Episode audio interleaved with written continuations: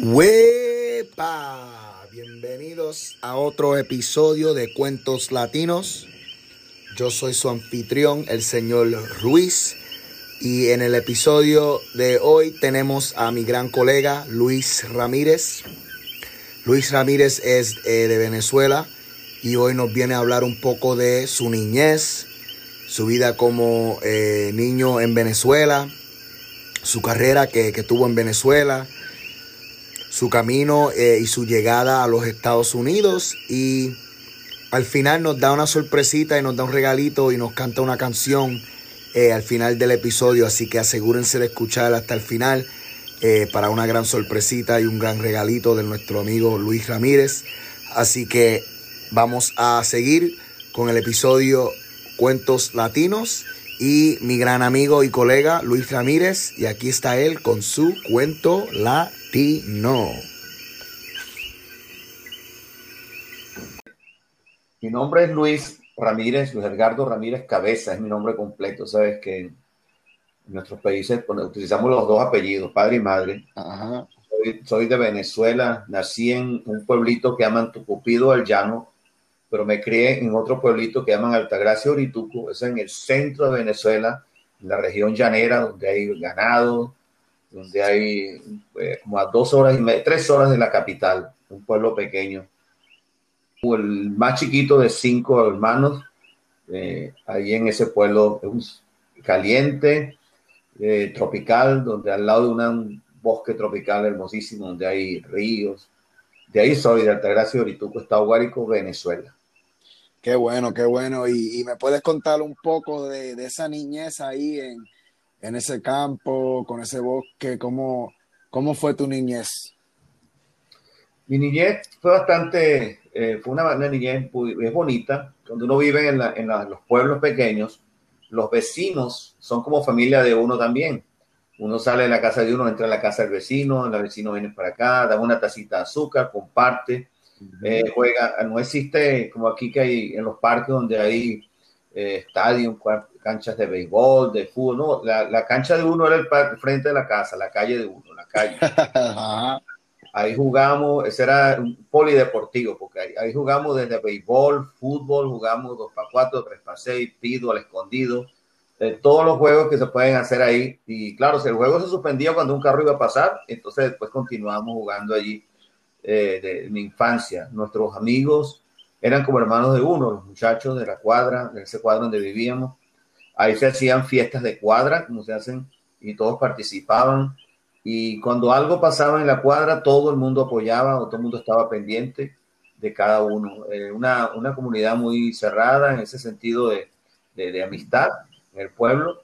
Y, y, había un parque, una plaza, no un parque, una plaza que quedaba como una cuadra y media de mi casa, donde ese era el sitio donde nos reuníamos ahí a cantar, a hablar, a echar cuentos y lo que llaman en los chats ahora, que se utilizan ahora de, Snapchat y esas ah. cosas, al vivo porque estábamos ahí sentados, eh, ahí compartíamos, ahí aprendí a tocar instrumentos musicales, con, cantábamos, damos serenata, nos enamorábamos, nos desenamorábamos, nos desenamorábamos y pasamos muy sano el ambiente, completamente sano. Qué bueno, qué bueno. Y, y escuché algunos juegos que conocí, pero ¿Me puedes explicar eh, de algunos de los juegos que mencionaste? Eh, mencionaste fútbol, béisbol, pero después de eso me, me perdiste un poco. bueno, probablemente son los mismos juegos que existen en Latinoamérica, pero que tienen diferentes nombres. Ok, pues ¿cuál, cuál, ¿de cuáles estabas hablando? El, el uno es el 2 para 4, es que de dos, personas. 2 para 4. Sí, dos, dos agarran a cuatro. Y cuando los tocas, tienen que quedarse paralizados. Eh, y tienes que cuidar lo que nosotros no toca porque el otro lo libra. Si lo llega a tocar alguno lo que está que no hemos tocado, entonces lo libra. Entonces que tienes que tocarlo, los dos tienen que agarrar a los cuatro, tocarlo. Cuando tú lo tocas, tienes que hacer ahí inmovilizado y tocar los otros que quedan y hasta que logren, tú sabes, eh, tener los cuatro inmovilizados. Pues para entonces, bueno, es difícil porque cuando tocas uno lo paraliza, pero cuando sale a agarrar el otro, uno lo que está corriendo te lo toca, vuelve a tocar al que estaba y se queda libre otra vez y es un poco, pero es bien interesante. Ah, son lo que, lo que los niños acá en los Estados Unidos llaman freeze tag. Freeze tag, exactamente. Ah, ok, ok, perfecto, perfecto. ¿Cómo era? ¿Dos por cuatro? Sí. ¿Y, qué otros juegos jugaban ustedes? Había un, juego que se llamaba Stop, que le decían fusilado, fusilado, en un término, era que tiraban, cada quien le asignaban un número, eran por lo menos 10 muchachos y a cada uno tenía su número. Entonces tiraban una pelota para arriba, el que tiraba la pelota para arriba eh, decía un número, todo el mundo tenía que salir corriendo y se decía el número 4, el que, el que le nombraban el número 4 tenía que agarrar la pelota y después que la agarrara, que tenía en la mano, decía stop y todo el mundo que iba corriendo tenía que pararse en el sitio donde, dijo, eh, donde, recibió, donde dijeron stop. Entonces tenía que dar tres pasos la persona eh, hacia ellos y tirarle la pelota y si se la pegaba al que quedó, al que quedó más cerca, entonces le ponían una X y cuando llegaba, si el que tenía más X al final, lo fusilaban. ¿Qué era que fusilaban? Que lo ponían en una pared de espalda y todo el mundo le daba un pelotazo por la espalda. Oh, wow, nosotros jugábamos eso también. sí, sí, entonces fusilado. ¿Y con qué, con qué tipo de bola jugaban? De pelota. Eh, era una pelota así como de hecha de trapo, no era tan fuerte, pero pegaba duro y le dejaba uno la espalda roja, ¿viste? sí, sí, especialmente si era pitcher, ¿no? Si ya jugaba. Oh, le, le, daban a uno y le sonaba ¡pum! Le, le quedaban esas espaldas rojas a uno, y, pero no, no suficiente para maltratarlo, pero uno quedaba bien, bueno, imagínense así. Wow. Qué bueno, qué bueno. Eh, y sé que mencionaste, ¿no? En la placita y que ahí fue que te enamoraste de la música eh, y sé que eres músico, ¿no? Hoy en día eh, y has estado en la música por muchos años. ¿Me puedes contar un poco de, ese, de esos encuentros en la plaza y cómo, cómo empezó eso y cómo empezó la música y qué tipos de canciones cantaban, qué hacías tú, cómo, cómo era esas noches así en la plaza. Bueno, era, en, en las tardes era, era, preferible ver, uno tenía limitaciones para ver la televisión, porque había la televisión, habían solamente, se veían tres canales en blanco y negro y se veían rayazos, no se veía muy, muy claro. Y los padres de uno le ponían a uno un tiempo para ver la televisión de una hora, no lo dejaban ver mucho. Sí, sí. luego eh, compartíamos los amigos, nos sentábamos y me acuerdo que mi mamá me, dio clases, me contrató un señor que me diera clases de cuatro, que no es el cuatro puertorriqueño, sino es el cuatro venezolano. ¿Cuál, es la, ¿Cuál es la diferencia? El cuatro venezolano son de cuerdas de nylon y, y son cuatro cuerdas en, Puerto Rico no son cuatro cuerdas. Sí, sí, el, cuatro de nosotros tiene diez cuerdas. Sí, no sé por qué cuatro.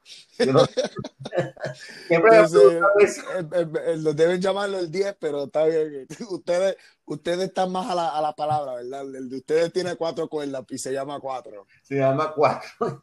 Bueno, es una guitarra pequeña, tiene la misma afinación de la guitarra grande convencional, pero con dos cuerdas menos la cuerda convencional tiene seis, eh, la, guitarra convencional. Entonces, bueno, ahí se toca música venezolana, música llanera, y yo aprendí primero esa con eso, con el cuatro, y luego mi mamá le dijo al señor que me, me diera clases de porque tocaba guitarra, la guitarra clásica, y empecé a tocar guitarra clásica, clásica pero llegó un momento en que me, me, puse tan, porque la práctica es importantísima, me pasaba tocando la guitarra todo el tiempo, que llegó un momento en que yo estaba superior al maestro.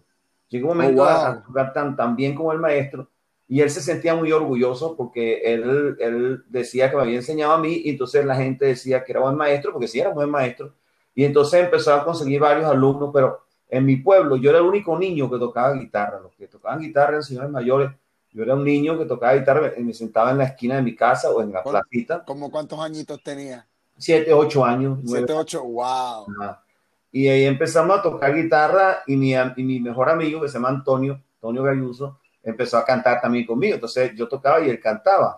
Después cantábamos los dos. Después como cantábamos y en esa época no había, no había CDs, no había MP3, no había nada, sino la, nosotros, donde estábamos nosotros éramos que hacemos la fiesta, porque donde estaba la guitarra no había equipo de sonido, había el casete y no todo el mundo tenía un equipo para, para, para el casete, que es un aparatico que se ponía en una un aparatico y ponía música. No, la música éramos nosotros. Por ejemplo, donde estaba yo, cuando yo me iba, ahí se acababa la fiesta, porque se iba la música.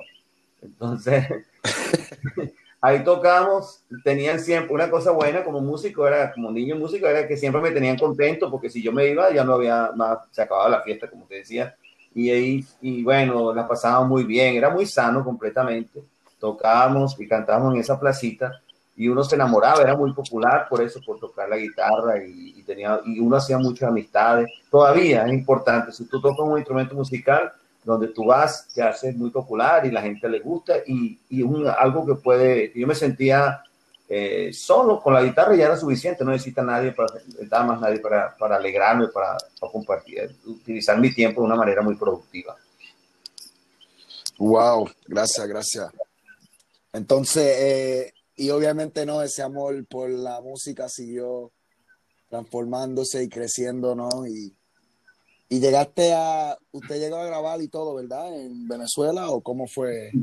Sí, bueno, yo ya formé parte de un grupo que llamaba La Covacha, donde yo era el guitarrista principal eh, y, ese grupo musical tocamos en las universidades eh, tocábamos en la, nos contratamos una vez para una campaña electoral de presidencial y éramos los que tocamos en las canciones, eh, antes que llegara el candidato presidencial. Oh, wow. Viajamos y grabamos inclusive una, grabamos unos singles, los singles, unos discos chiquitos y, y era, era interesante porque eh, muchacha como 16 años, 17 años, yo tocando, ya había grabado eh, como ya como músico, no tanto como vocalizador, como cantante, sino como músico, guitarrista, pues. Wow. Qué bueno, qué bueno. Eh, y me puedes hablar un poco de cuándo empezó tu, eh, tu viaje a los Estados Unidos, cómo fue que se formó eso, eh, cuándo fue que, que, te fuiste de tu país y, cómo, cómo fue ese proceso.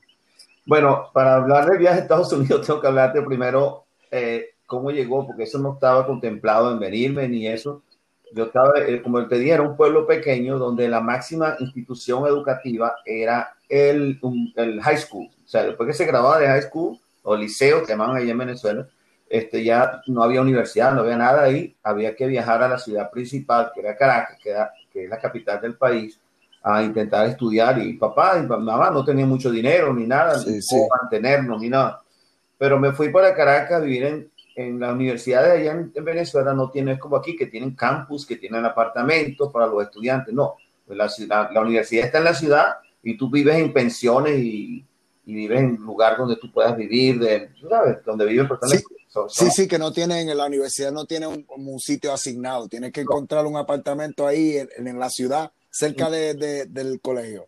Exacto, y, y, realmente no tener apartamento nunca, ni soñarlo. Yo vivía en un cuarto donde dormíamos cuatro o cinco en ese cuarto y yo me llevaba todas mis cosas en la mañana y llegaba en la noche otra vez, no se podía dejar ahí. Personas que tú no sabías quiénes eran, si eran estudiantes o no eran. Y así fue la, la, vida para estudiar. Me fui a estudiar leyes y me gradué de abogado así, viviendo, tú sabes, estudiando. Y, y me ayudó un poco la música porque me hacía popular, conocí muchas personas y empecé a trabajar en, los, en, las, en las cortes. Ya mientras estaba estudiando leyes, yo trabajaba en las cortes, llegué a ser secretario, lo que llaman clerk, mientras yo estaba estudiando para abogado y llegué a, a, ocupar puesto en una corte criminal de allí. Y después que me, me, gradué de abogado, empecé en Venezuela, trabajé varios años como abogado en, el área penal. Eh, empecé a ayudar lo que aman por los derechos, eh, los derechos, como era un abogado por los derechos civiles. Yo ayudaba mucho a las personas, empecé a ayudar a las personas, sobre todo a las personas de las religiones minoritarias. Porque en Venezuela la religión mayoritaria era católica y, no, y, había mucha persecución contra los cristianos, que no, los protestantes que no eran católicos, y no lo dejaban tener su religión, practicar sus iglesias. Y como abogado yo eh, defendí muchas veces a pastores, muchos pastores, eh, y logré defenderlos, sacarlos de las cárceles porque, y lograr que se establecieran sus derechos en varios casos. Tuve unos casos bastante famosos en Venezuela en los cuales tuve que enjuiciar al director nacional de culto del Ministerio de Justicia, un funcionario altísimo por, por persecución y clasismo y, persecución religiosa. Bueno, eh, eh, por estar en eso, trabajando, ayudando a las, religiones minoritarias y todo eso, yo, eh, aquí en Estados Unidos, gente que fue de aquí para allá, me ofrecieron que si quería estudiar una master's degree en theology, en teología. Oh, ok. Y me ofrecieron una, dieron una beca, una beca, un scholarship que se llama Presidential Scholarship. O sea, una okay. Presidential Scholarship es una, es una un scholarship donde es del full tuition free. O sea, que no tenías que pagar nada. Y vine aquí a Chicago a estudiar ese master degrees en theology, en teología. Y ahí fue que yo entré a Estados Unidos. Cuando y viajaba. Yo estaba aquí, pero viajaba a Venezuela porque tenía casos allá, que todo. Cuando me terminé la, del máster de dos años y medio, casi tres años acá. ¿En qué escuela? Eh, es, es, es, un seminario de, de, altos estudios de teología que era, era antes la escuela de teología de la Universidad de Chicago, que queda en Lombard. En Lombard. Y es una, eh, bueno, después, después que terminé allí, es el Northern Baptist, es el Northern, se llama eso, Baptist Theological Seminary, es de, una escuela superior. Pura, ahí hay máster y, doctorado ahí. Cuando terminé, eh, me dieron un año para quedarme, tú sabes lo que llaman practical training, y, y yo no había que hacer mucho, empecé a dar clases de sustituto tú sabes, en las escuelas, mientras, tú sabes, porque yo quería estudiar leyes después aquí, dije, no, me entusiasma, por estudiar leyes aquí en los Estados Unidos, ya que era abogado allá, pero no podía, no, es difícil aquí entrar a la escuela de leyes, un poco complicado por el inglés, la, una cantidad de cosas que no, me faltaba todavía mejorarlo mucho más, porque el, nivel de inglés tenía que ser bastante bueno. Entonces me trataba eso, empecé a dar clases de en era maestro sustituto en Elementary School, ahí en, en Cícero.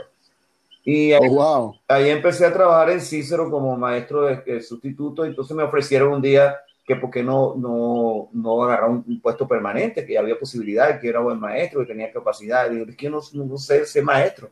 ¿Cómo que no? Si vienes trabajando aquí, hemos visto y te damos la posibilidad. Bueno, entonces acepté el cargo de maestro de primer grado, el primer hombre en la Cicero Public School en la historia ser maestro de primer grado y era el único hombre en la escuela, el único hombre en todo el distrito que era, el problema eran puras mujeres maestro de primer grado. Yo era maestro de primer grado. ¡Wow! ¡Qué, qué bueno! Qué, ¡Wow! ¿Y cómo era la escuela? ¿Cómo se llamaba la escuela? Liberty School. Liberty, School. Queda la, la 13 con la 59 ahí. Sí, sí, eso queda ahí. Yo estoy en la. ¡Wow! ¡Qué, qué bueno! Bueno, ahí trabajé, eh, estuve trabajando en Cicero y empecé a estudiar para, porque me, era obligatorio que tenía que tomar clases de, tú sabes, todas las clases del componente del bilingüe y otras clases. Y empecé, me entusiasm, empecé a entusiasmarme y agarrar el amor por la educación. Pero cuando empecé, empecé a trabajar en Cicero como cuatro años, después me fui para Chicago Public School, pero trabajé en primer grado, segundo grado, tercer grado, cuarto grado y en, en en, en Chicago Public School CPS trabajé maestro de cuarto grado y quinto grado. O sea, trabajé todo elementary por cuatro años más hasta que eh, vine y ya lo que quería hacer era entrar a la escuela de leyes y así fue. Me fui para Indiana University Law School en Indianapolis y estudié, volví a estudiar, estudiar leyes aquí, me volví a graduar de abogado aquí otra vez en los Estados Unidos.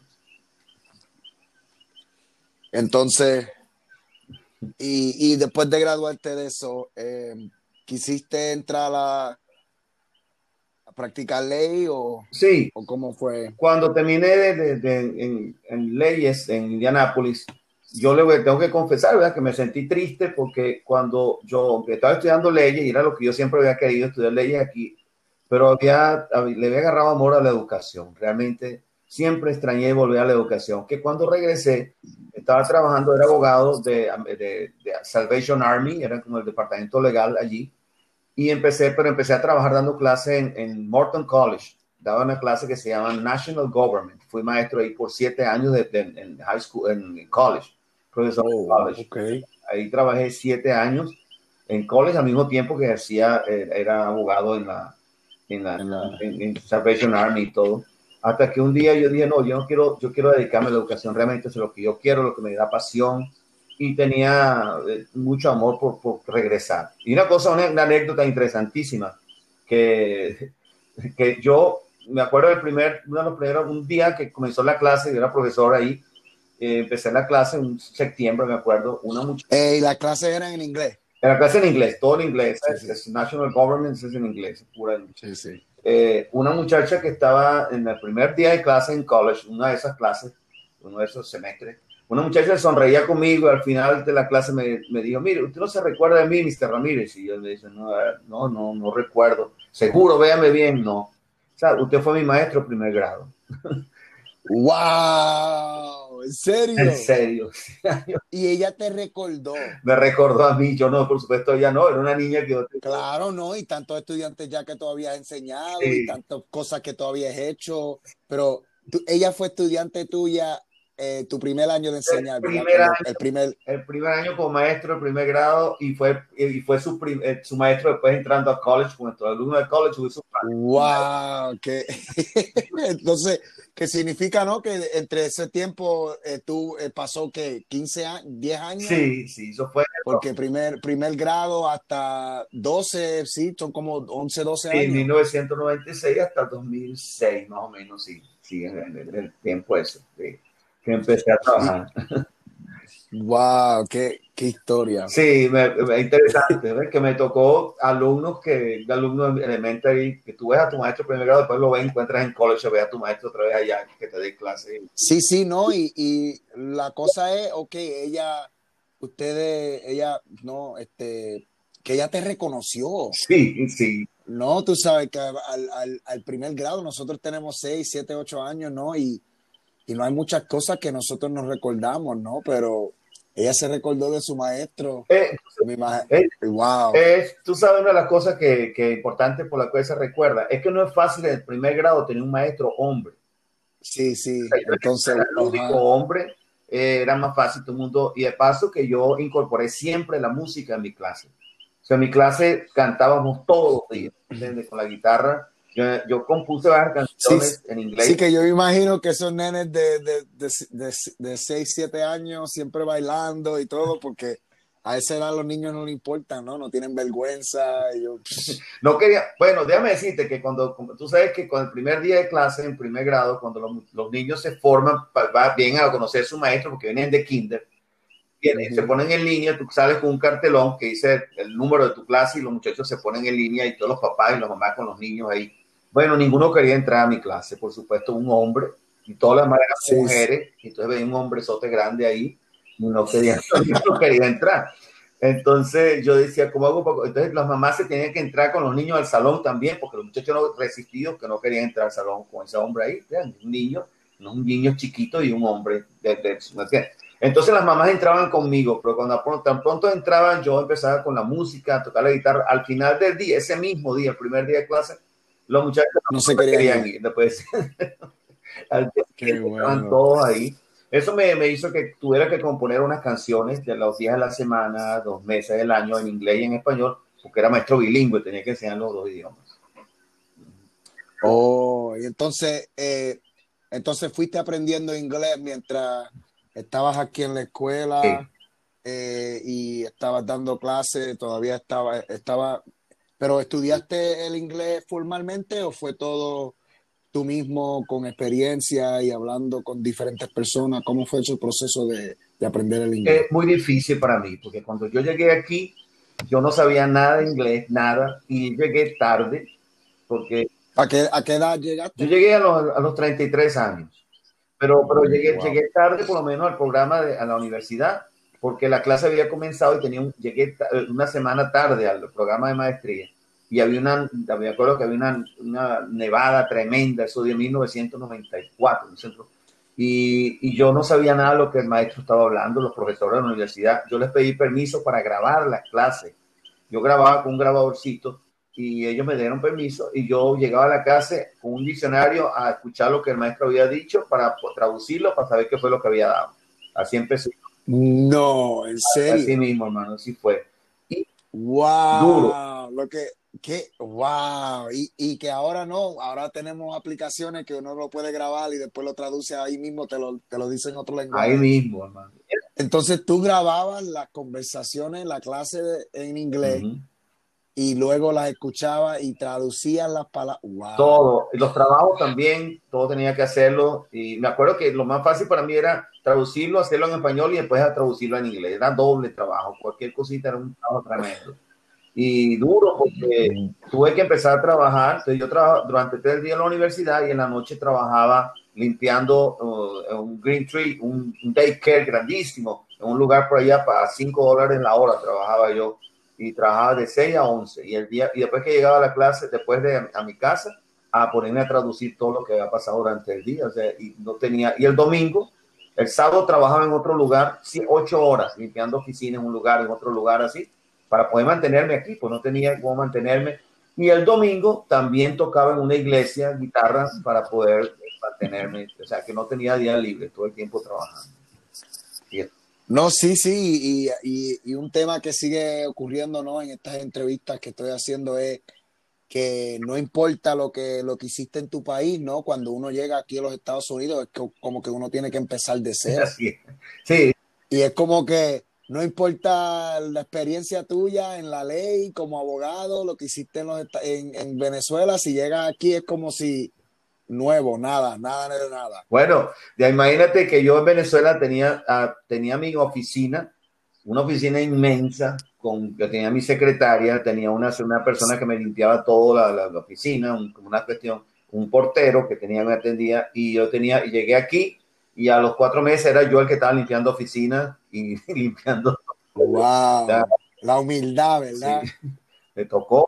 Eh, wow, no, no, y verdad, uno de, de y, y para poder no, que la gente que, que no son de, de, otro país, no, que no emigraron, para que ellos puedan entender eh, cuál, cómo, cómo tomaste la decisión ¿no? de quedarte aquí, de querer seguir tu carrera aquí, aunque verdad en Venezuela tenías tu oficina, tenías secretaria, tenías todo, y hiciste casos no famosos y casos importantes. Eh, ¿Cuándo tomaste esta decisión ¿no? de venir para acá y, de decidir eso? Bueno, la decisión, la, la, lo que me motivó a quedarme aquí es la misma decisión que toman muchos padres aquí. Mi hijo, mi hijo mayor. Mi, oh, mi, hijo, mi, mi, hijo, yo quería, no quería regresar a Venezuela. En Venezuela se estaban complicando las cosas con violencia, había problemas, problemas políticos, se estaban generando. Y yo, mi caso, como trabajaba muchos casos de, de, de derecho penal, criminal, eh, muchas veces me había envuelto en situaciones de, peligrosidad, de amenazas y cosas. Y yo, en cambio, yo cuando viví aquí me sentí tan cómodo y yo quería darle a mi hijo la oportunidad de que estuviera estudiando aquí en un sitio cómodo. Estudiaba en un suburbio, vivía en Lombard, de una escuela donde tenía todas las comunidades, todo tranquilo. Y yo y decidí más bien quedar, quedar que yo lo, fíjate tú que a mi hijo yo lo tenía en una escuela americana en Venezuela, como si estuviese aquí en lo que International, eh, Colegio Internacional de Caracas, en Maverick, es para donde estudian los hijos, los embajadores, o sea, en inglés, el currículum de aquí, allá. Y me costaba acá. Oh, oh, sí, entonces, oh, wow. Él hablaba inglés, está... perfecto, él hablaba todo, todo el sistema. Entonces yo preferí quedarme para darle la oportunidad, cosa que, menos mal que me tomé esa decisión por mi hijo, y, y, bueno, porque mi hijo también se graduó, fue a la universidad, ahorita es tremendo profesional, muy buen, eh, tremendo profesional y la decisión fue por él básicamente lo que me motivó a quedarme aquí y no regresar a Venezuela y tratar de buscar una vida nueva por aquí. No me arrepiento, gracias a Dios por eso. Qué bueno, wow. No sabía muchas de estas cosas. Qué bueno que, que estamos haciendo esta entrevista, ¿no? Y, eh, para que también personas conozcan, ¿no? Que las la historias de, de, de, diferentes personas y cómo uno batalla. Eh, y aunque somos, no tenemos las cosas en nuestros países, ¿no? Hacemos el, eh, el sacrificio de venir acá y, y, muchas veces o todas las veces empezar desde cero. Eh, y como dijiste tú, ¿no? Estaba, tenías tu oficina, eras abogado y después llegaste acá y eres el que estaba eh, limpiando oficinas. Entonces, eh, como la vida funciona, ¿no? Eh, entonces, puedes hablarme la, la, última pregunta, puedes hablarme un poquito de si no, este, estamos aquí en los Estados Unidos, ¿verdad? Tú has estado eh, en los Estados Unidos por un tiempo ahora eh, y obviamente no, el, los Estados Unidos tienen su propia cultura, obviamente el lenguaje es diferente, el inglés. Eh, ¿Cómo haces tú para preservar tu, tu cultura venezolana, el español? Eh, ¿Cómo ha sido ese proceso para ti? Eh, seguir hablando el español y seguir tu cultura lo más que puedas acá mientras todavía estamos ¿no? en los Estados Unidos y, eh, y estamos alrededor de, de, de, la cultura anglo. Bueno, mira, yo hay, hay algo que yo me, me, he dado cuenta y, y es que aquí en los Estados Unidos se habla mucho de la asimilación y se habla mucho, pero no, inclusive en nuestros libros, en las clases AP y todo, siempre se habla en los lugares que uno tiene que asimilarse, pero se habla muy poco de integración. Entonces, nosotros, yo considero más bien que asimilarse, cuando se asimila, la palabra asimilar es volverse igual a. Y yo no vengo a volverse, yo no vengo a volverme igual a nadie aquí. Yo pienso que uno, yo creo que es, yo vengo a integrarme. Integrarme es diferente porque yo no dejo de ser quien yo soy, va bien, traigo lo que yo traigo y lo comparto y aprendo. Y, lo que se dice muchas veces, que Estados Unidos no es un melting pot, sino una ensalada de fruta. Sí. o para nosotros sería un asopado ahí, una... Sí, porque está, tú ves, tú te sales a la calle y tú ves un chino, ves el japonés, ves el del asiático, ves el negro, ves el blanco, ves el blanco latino, el negro latino, el chino latino, porque nosotros somos, no somos una raza, somos una, una multicultura, nosotros, y, y eso es lo que somos. Entonces, yo considero que los elementos de la identidad de uno nunca se los puede quitar uno. Yo no puedo borrar de mi vida mis 33 años que viví en Venezuela, mi infancia, mi comida, mi música, porque eso es parte de la identidad. Si uno se pierde la identidad, se desarraiga, entonces uno deja de ser quien uno es, porque uno es un componente de la historia de uno. Entonces yo no, no puedo dejar mi música, yo no puedo dejar, más bien yo aprendo de aquí, aprendo no solamente de, la, de, de, de, diferentes culturas, y a mí me encanta mm. mucho de, la música, de los latinoamericanos, eh, me encanta, yo canto música puertorriqueña, venezolana, ecuatoriana, llanera, de, todas partes, aquí mismo, en inglés, en español. Si pudiera aprender chino, cantaría en chino, porque uno, es un ser humano que busca manera de, pero nunca va, no puedo, es que eso no se puede, nunca se puede hacer uno. Entonces la identidad, en la identidad está la comida. Tú ves a mi casa y tú ves en los platos de uno, uno ve, como uno ve la comida de uno, tú ves los granos, ves la carne, ves las ensaladas y ves todas las cosas, eso es todo es cultura y yo no tengo que hacer mucho esfuerzo para preservar la cultura, porque está, eso es parte de mi, de mi identidad, lo que yo soy, el elemento de, lo que uno es. Y, y, lo que hago es, eso sí, comparto, he seguido cantando, ya he grabado discos, he grabado, eh, ya no se habla de discos, tú grabas temas eh, en estudio, suenan en, en, Venezuela, suenan música mía en las remisoras, yo, cuando yo que canto música llanera, eh, inclusive grabé el último Último tema que grabé ahorita, lo grabé con mariachi, porque yo tengo mucha, o sea, amo mucho México, amo mucho Puerto Rico, las máximas eh, representaciones de latinos que estamos acá, y, y, yo me siento muy identificado como latino. Eh, y, sí, sí, no, y, y, eso no, eso es parte por lo que quería hacer esto también, ¿no? La, la razón por las entrevistas y querer aprender de diferentes personas es porque eh, tenemos un idioma en, en común, ¿no? El, español, pero eh, nuestra cultura en nuestros países es tan diferente y tan única eh, que, que, quiero que note, que la gente aprecie a México, que aprecie a Puerto Rico, a Venezuela, ¿no? Porque antes había, y, todavía lo hay, ¿no? Como que una división entre los latinos, ¿no? oh, no, yo no quiero que me llamen mexicano, o no, yo no quiero que me llames esto y lo otro, ¿no? en vez de una unificación. Eh, y entonces, sabiendo que tenemos estas diferentes culturas, pero hay que similitudes y nos conecta un idioma, eh, es algo que, que, todos debemos de, saber, ¿no? Y que todos debemos de, de ser parte de. Entonces, eh, gracias otra vez por la entrevista, por todo lo que, lo que has compartido es, la razón por, por, lo que hice esto. Muchas gracias por, por, esto, por esta oportunidad. A mí me encanta. Ahí tienes al coquí. Sí, sí, es que quiero sentirme como si estamos allá en Puerto Rico, tú sabes, eh, en el patio de casa afuera en la noche. Sí, sí, no, es sabroso, hermoso.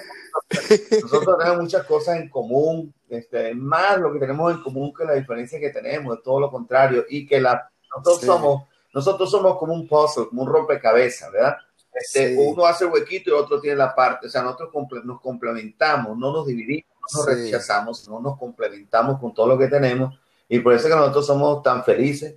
Eh, no solamente en ti en particular, de a ti, Carlito, y a todos mis compañeros de trabajo, los maestros de español y los maestros que estamos en Aspira, que somos, cada vez que nos reunimos es pura risa, nosotros nos divertimos, disfrutamos de toda esa riqueza cultural que nos caracteriza y que eso también queremos compartir con nuestros estudiantes. Es nuestra obligación y estar muy orgullosos y bendecidos por Dios por eso que Dios nos ha dado esa tierra tan hermosa y ese carácter tan bonito que tenemos nosotros los latinos. Y yo, yo estoy muy orgulloso de, de serlo. Claro, claro. Eh, y última, último, último, ¿está la guitarrita por ahí? Ah, sí. sí. Pero una de las cosas que, hacía, que uno hace y quiero eh, compartir es que cuando una costumbre, una tradición que hacíamos siempre allá es las serenatas. La serenata es una que uno sale en las noches, en la madrugada, y cantarle a una canción bonita, suave, linda a las muchachas, a las jóvenes, eh, en la noche, en la madrugada, desde la ventana de su cuarto. Eh, es algo muy bonito, una costumbre que, que, se hizo y yo fui una de las últimas personas en el pueblo que lo hacía, porque las casas eran unas ventanales grandes. Eh, es difícil a una serenata una persona que vive en el piso 35, una cosa de Sí, sí. Un pueblito, las ventanas eran allí y lo más bien todo el mundo se sentía eh, halagado, las muchachas, y salía el papá, la mamá, a veces salían los papás a darte algo, a una, y, agradecido y sumado por la ventana. Es una manera de darle serenata a las novias o cuando alguien iba a cumplir años, una, muchacha me buscaba a mí, mira, quiero una serenata y no iba y le cantaba unas canciones de la madrugada. Y en el parquecito que te dije, que se llama el Parque Sucre, en esa placita, ahí practicábamos y después nos íbamos a serenata y regresamos a nuestras casas ya, ya casi al amanecer, después de darle serenata, porque no íbamos a una solamente a una sola persona, sino a varias, varias muchachas aprovechábamos, a la, inclusive a señora, a la mamá de alguien y, cantamos serenata. Y yo quiero cantar una canción que era prácticamente la canción que, que, que, cantamos para la canción introductoria, la primera canción para que la persona se despertara, que tenía que ser una canción suavecita para que no se fuese a caer de la cama, por supuesto. Una canción ahí no puede Sí, sí, suavecita para que, para que, pueda abrir los ojos. No puede ser un reggaetón porque imagínate, te imaginas, se levanta. No, no.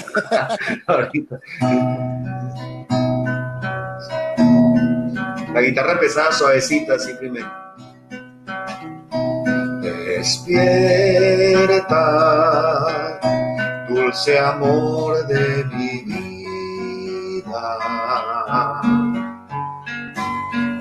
despierta, si aún te encuentras dormida. Escucha mi voz vibrar bajo tu ventana. Con esta canción te vengo a entregar el alma perdona. Si interrumpo tu sueño, pero no pude más. Y esta noche te vengo a decir te quiero, pero no pude más. Y esta noche te vengo a decir te.